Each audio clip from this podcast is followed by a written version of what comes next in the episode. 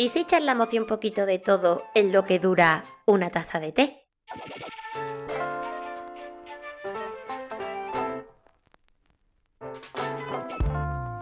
Bienvenido, bienvenida a una charla con té.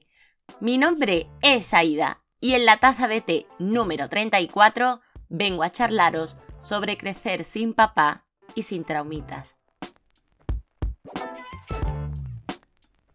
Te aviso de que el título de este podcast podría tener variantes, podría ser mamá, podría ser papá, me da igual. Pero el mío es así. Y digo mío porque lo que vengo a contarte es mi experiencia personal, únicamente mía.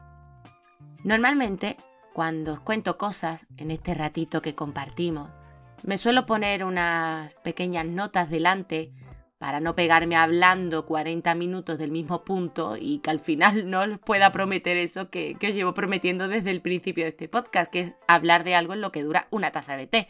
Duraría muchas tazas de té. Y hoy me lo he saltado a conciencia porque creo que al ser una experiencia personal sería muy injusto tener vamos a llamarle, aunque no sea así, un guion delante, ¿no? Creo que puedo resumiros en ese tiempo bastante bien la experiencia que vengo a contaros, todo lo que quiero soltar, no para desfogarme yo, sino para intentar que sirva de lo que creo que puede servir. Es que si eres papá, si eres mamá, o si estás en el mismo punto donde estoy yo, que ya tienes pues unos años y ya ves las cosas de otra forma, pues escuchas un, un, testimonio más. Y no solo estés tú y tus mierdas de por medio. A veces siempre viene bien escuchar la otra parte.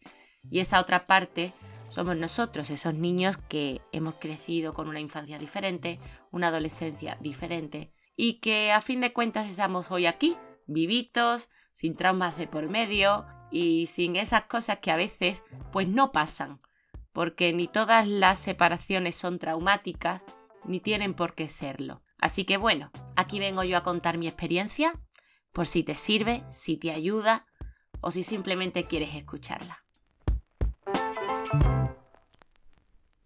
Me tengo que remontar a hace un montón de años para que entendáis un poco mi visión y mi conclusión de lo que ha sido crecer sin papá. Cuando mi madre y mi padre se conocieron yo no estaba precisamente en los planes, no nos vamos a engañar. Es verdad que yo fui una de esas cosas que llegan un poco sin avisar, pero igualmente deseadas.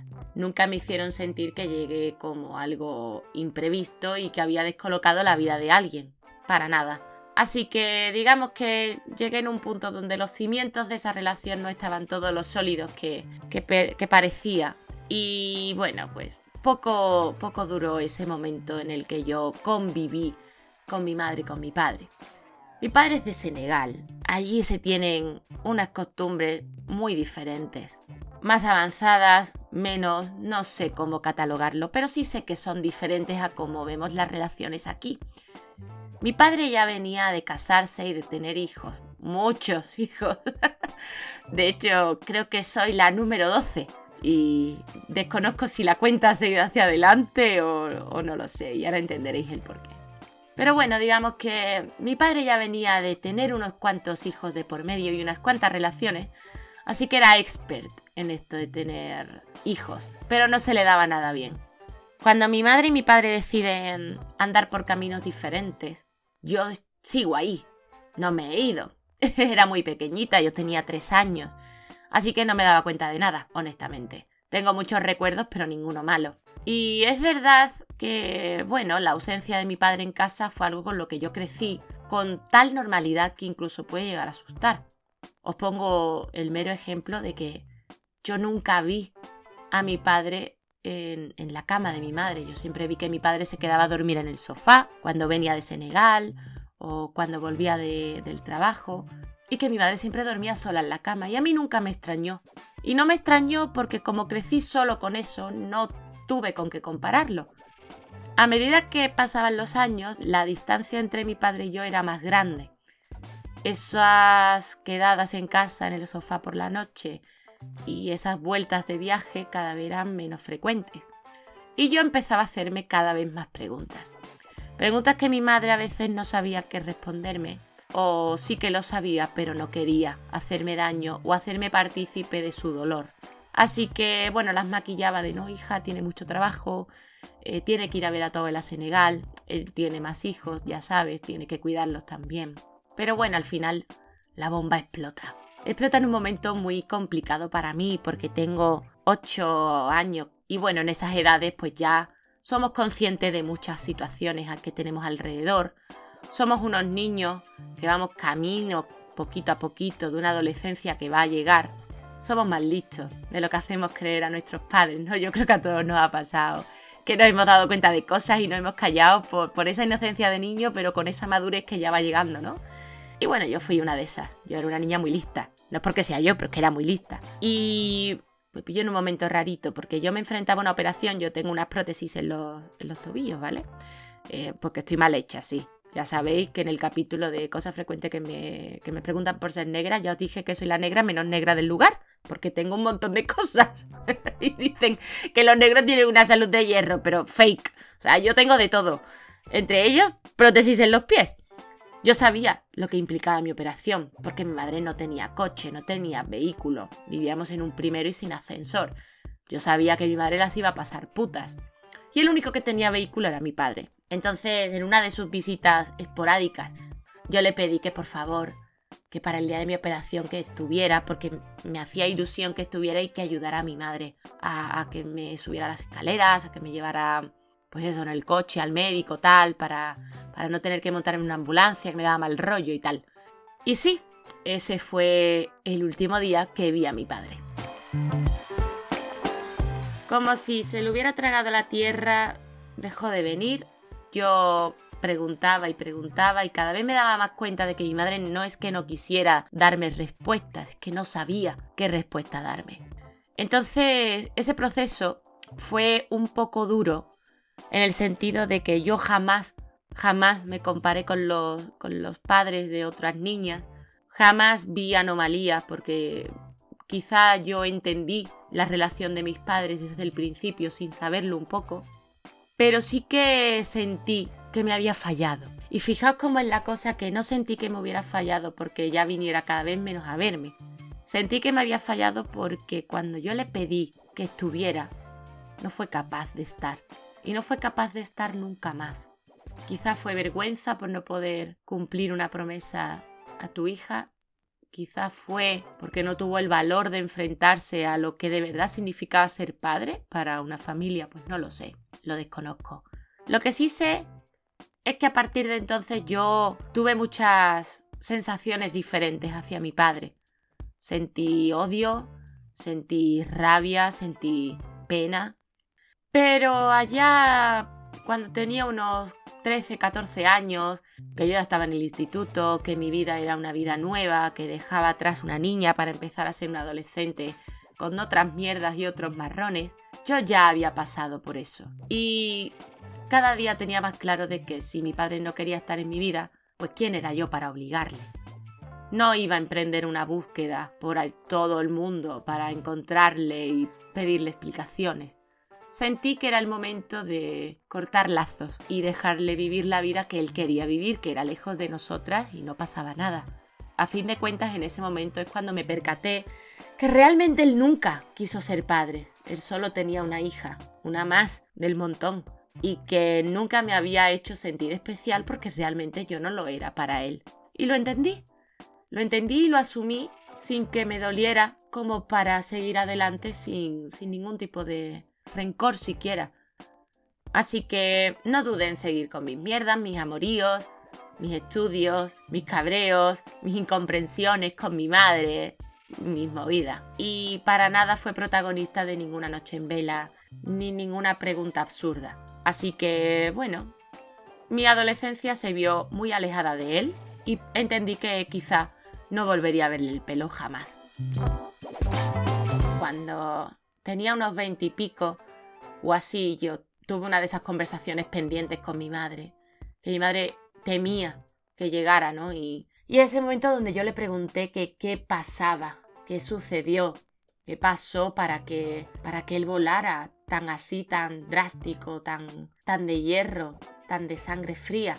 Y bueno, mi madre me explicó que sencillamente pues eso, ellos no se habían entendido, ella le pedía unas cosas que él no podía cumplir, y entre esas cosas estaba formar una única familia, sin desatender a sus hijos, ¿eh? Pero una única familia, que entendiera que no podía llevar la vida que seguía llevando de flor en flor y teniendo hijos por el mundo, que eso no era ser padre. Y mi padre pues no, no quiso entenderlo, no lo vio bien, y es por eso que quizá él se obligó a desprenderse de mí, para que no tuviera ese cargo a largo plazo que le hiciera pensar. Quise escuchar a mi madre, quise entender su dolor, quise saber su versión, porque a fin de cuentas era la única que tenía. Mi padre jamás me contó nada ni quiso contarme. Él siempre quiso maquillar la realidad. Entonces, quizás hasta ese momento no me senté con mi madre con la suficiente madurez como para entenderlo y para poder hablar de todo abiertamente, pelos en la lengua, sin nada que maquillar, sino lo que es todo, todo en crudo. Y hoy os puedo decir, chicos, a boca llena, que mi madre no es la mejor madre, porque no lo es. Mi madre tiene mogollón de fallo. Pero os puedo decir que, que tiene un valor, es una valiente de los pies a la cabeza, porque ah, no solo tienes que soportar que una persona ya no te quiera o que sencillamente ya no quiera mm, formar parte de tu vida, sino que además no quiera formar parte de la que es su hija. Entonces, para mí eso más que un acto de supervivencia, como pueden pensar muchas personas, para mí, desde mi lado, la veo como eso, como una valiente. Si estás en el lado de mi madre, seas hombre, mujer, me da igual, recuérdate de todos los días lo valiente que eres por haber llegado hasta aquí de esa forma y haber podido sacar adelante a tu hijo, a tus hijos y siéntete orgulloso de ello porque puedes. Como decía anteriormente, la vida da muchas vueltas y fijaos por dónde que pocos años después de yo tener esa conversación, yo estoy trabajando tan tranquilamente en mi tienda de siempre. Sí, estaba trabajando de sitio en sitio sin tener muy claro dónde me iba a acabar. Y acabé en una tienda de la que me llamaron, en Triana, un barrio de aquí de Sevilla, precioso. En una tienda de complementos muy guay, que justamente pues ahí me hicieron como muy responsable de todo, ¿no? Me dieron una llave incluso para abrir la tienda por la tarde. Y bueno, cuando llegué, una de las cosas que me llamaron la atención fue que justamente en la misma acera, frente a mi tienda, había un puestecito de cuero y de bisutería como el que tenía mi padre y yo lo recordaba así. Había una mujer negra, guapísima, bella como ella sola, unos labios preciosos, unos ojos espectacularmente bonitos, ataviada con un pañuelo precioso, que me miró, me sonrió yo le devolví la sonrisa. La veía casi todos los días y veía a sus hijos. Eran dos adolescentes como de unos 16, 17 años aproximadamente, guapísimos, altos, bellísimos. Yo eh, cada vez que veo a una persona de color, pues es inevitable. Todo el mundo me pregunta, oye, ¿de dónde eres tal? ¿Y, ¿Y, dónde has nacido? No sé qué. Y yo a todos le tengo que contar la misma movida. Oye, que soy más sevillana que la Giralda, que yo no he crecido en Senegal ni nada, que ya, pero tal, y todos quieren saber un poco, ¿no? Me sorprendió, me sorprendió que ninguno de ellos me preguntara nada porque es el modus operandi habitual. De un buenos días nunca pasé, pero siempre me fijaba en el kiosco, ¿no? Porque en cierta parte pues me recordaba esa parte artesana que a mí tanto me llama la atención y que a fin de cuentas pues bueno, me llama la atención porque mi padre la trabajaba y sería muy mal padre, pero era muy buen artesano. Sin esperármelo, dejé de ver a la mujer bellísima negra que había allí Vi a uno solo de sus hijos, cruzamos unas miradas, ¿no? Así como muy intensas y yo pensé, ¡buah! Tiene un color de piel precioso. Justo al lado había un señor muy alto, con el pelo ya canoso un poco, tan alto que me sorprendió. Un cuerpo bastante atlético para la edad que, pensaba tener. Y sí, cuando se volvió, lo reconocí perfectamente. Era mi padre. No os puedo describir la sensación que tuve porque fueron muchas emociones de golpe. Me fui muy rayada ese día a mi casa. Al otro día volví, él entró en la tienda, se pegó un paseo, no me dirigió la palabra. Compartimos un par de miradas, yo lo miré, él me miró, él sonrió y salió. Cuando me asomé al kiosco ya no estaba. Y le perdí la pista y pensé, pues una vez más ha entrado, me ha visto y se ha ido. Pero sí, me cercioré de que era él, no solo por su físico, sino por la actitud. Ese día yo estaba de mañana y llegué a mi casa sobre las 2 de la tarde, pero la mala suerte es que mi compañera tenía malestar y no podía abrir por la tarde, así que como bien os digo yo tenía llave y ese día tenía que doblar turno. Llegué a mi casa corriendo, necesitaba comer rápido y descansar un poco porque estaba agotada después de un día de trabajo bastante intenso, donde habíamos repuesto, habíamos hecho de todo. Cuando eh, ese día mi madre me planta, no se me va a olvidar, patatas con carne para comer y estaba pegándole los primeros bocados, sonó el timbre. Y sí, lo estáis adivinando, era él. Era él que después de veintipico años se había armado de valor para presentarse en mi casa y para tener la poca vergüenza de entrar como si nada y decirme hola Aida, ¿qué tal? Yo chicos no tuve otra reacción más que levantarme, me metí en mi dormitorio, le dije, eh, tienes muy poca vergüenza y me encerré. Vi que ellos dos se quedaron hablando, mi madre y mi padre. Yo, chicos, por cuestiones personales me voy a saltar esta parte. Pero entiendo que mi madre en ese momento lo tratara como si nada porque mi madre pues no se encontraba en un momento normal y la puedo llegar a entender.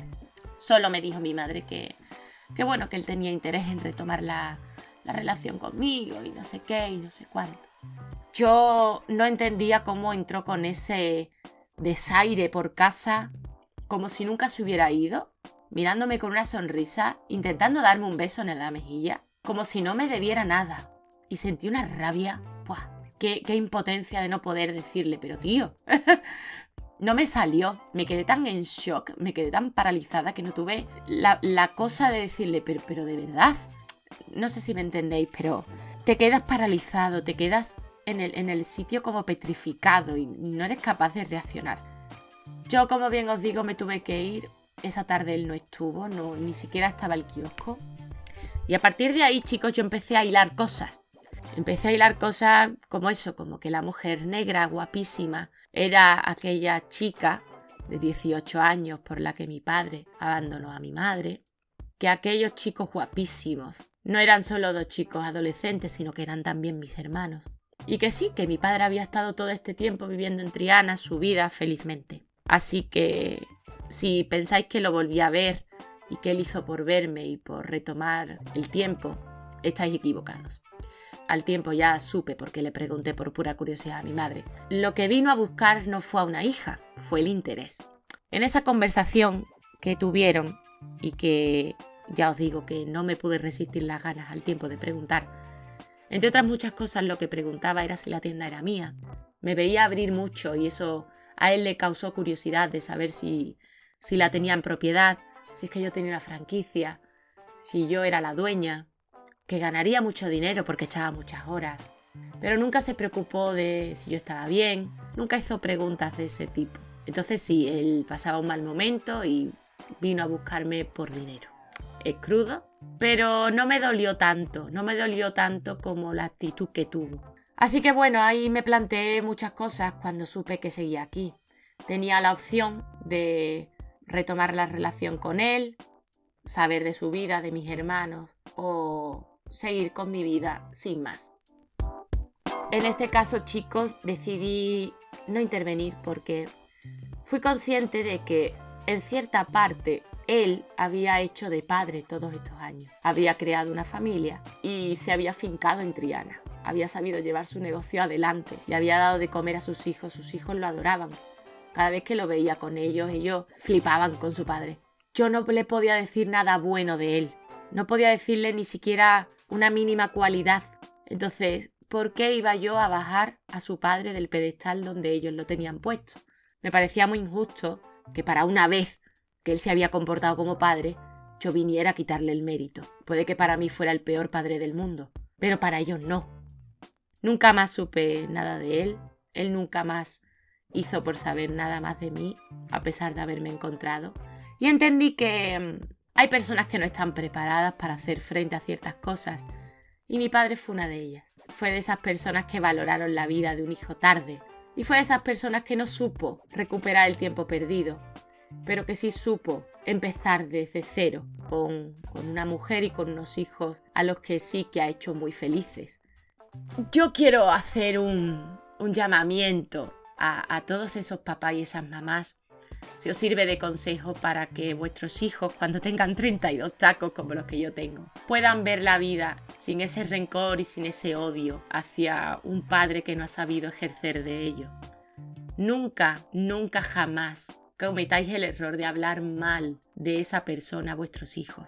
Nunca jamás echéis y volquéis odio sobre vuestros hijos porque con el tiempo crecerán, madurarán, se darán cuenta ellos solitos de la persona que es su padre o su madre y se darán cuenta de los valores que hay que tener y ellos querrán ser la mejor versión de sí mismos solo por los valores que vosotros le vais a inculcar, no por los que le han dejado de dar una persona que no se ha interesado por ellos. Si eres un chico, una chica adolescente o de mediana edad, me da igual, y aún sientes odio por esa persona, porque te haya pasado lo mismo que a mí, suelta. Suelta porque solo te va a lastrar, no te va a servir de absolutamente nada, solo te va a servir para cargar con una mochila de odio que solo te hace ser la peor versión de ti mismo.